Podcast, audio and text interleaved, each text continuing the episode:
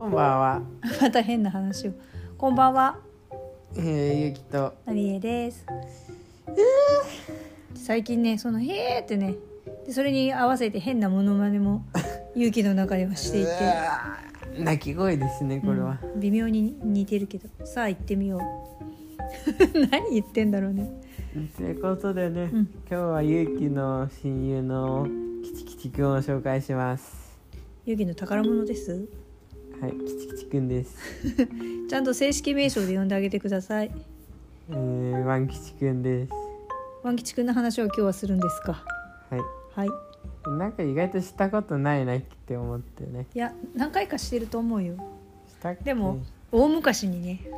もうみんな忘れたと思ううんで、ん、 OK 絶対忘れてるだろうね OK そもそもまだいるかっていううん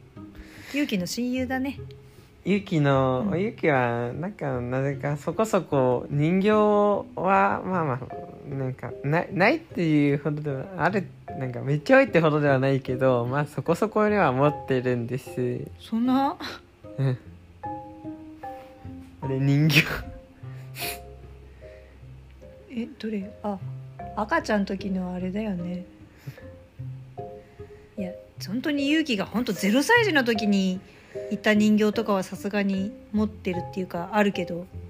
自分では買わないけどうん、自分でぬいぐるみは買ってないよねその中でもだいぶボロっちいっていうかナこっンちバーワ言うンなよナンバーワンになんか年季が入ってる人形があるんですよねナンバーワンってそりゃ一番古い人形だからじゃないオンリーは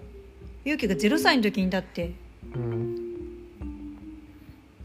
一まあ番最初にプレゼントしたあれかもねぬいぐるみかも、まあ、手作りのねうん、おばあちゃん手作りのねぬいぐるみタオル地のねそう僕がね入院してきてたそ時うに0歳児の初入院の時にうん、入院しててかわいそうで一人ぼっちでかわいそうだろうっていうんでおばあちゃんが勇気の名前入りの刺繍でうん、プレゼントしてくれたのがワン吉くんだねそうでそれからもうかれこれ13年間ね一緒にいるんですけれどもそうなんだよねずっといるんだよねうん正直すんげえ大事にしてるかっていうとそうでもないんだけどね いるんだよねうん昔のエピソードで言うと、ゆきはワン吉くんを投げて、ぶん回し、また投げて、ぶん回しの繰り返しだったからね。今もやってんじゃないの今は投げるだけだな。あとは足に挟ん でグリグリグリグリやってるよね今はグリグリやらなくなった昔器用だよなと思ったんだよね足のところにさそのワン吉くんを足で挟んでさそれでさらにそのワン吉くんをグリグリぶん回す足ですごーく器用にブンブンブンブンブンブンブンブンって回してえだから、うんそのおかげで、足で、の指で挟まれるうん、足とうん尻尾のあたりは、うん余計ボロボロになりましたね。そのゆきの足部分のせいで。嬉しそうに言わないでようん、なんかもう死にそうしあ死にそうっていうかすっごいなんかこう年季の入り方をしていてですねまあ普通に考えるとですねもうそういう感じで勇気が基本足毛にするじゃんうんなんか知んないけど足で触るのが勇気は好きなんだよねワン吉くんをタオル地で気持ち良いっていう多分本当にあのなんだろうひどい扱いっていう意味ではなく気持ちいいから足で触ってるっていうのが本当に正しい言い方なんだろうけどでも普通に聞いてるとなんか足毛にしているって言ったら普通はなんかすげえ可愛がってないっていうかいじめてるって感じがするような。そう扱いで可愛がって僕は一生ずっと死ぬまで一緒にいるって言ってるけど、うんその前にあのワン吉さんの方がうん消えてなくなってしまうんじゃないかなって今一部いろんなところがもう布が擦れてしまい中から綿 がボーって出て中身がちょっとビヤーって出てきちゃう、でそこにあの修繕すればいいんだろうけどねうん、っていうか布を継ぎ足してあげないともうあの皮膚がそうあの布地がねもうあれなんだよ皮膚が破れてるんじゃなくて単純にもうが 皮膚がなくなっちゃってるのであの人工的に移植してあげないとうん残念ながら万吉君はでもねまあ自然治癒で自分からあの皮膚を作り出すことはできないのであうんでも一回さうん治癒してるんだよね人工的な治癒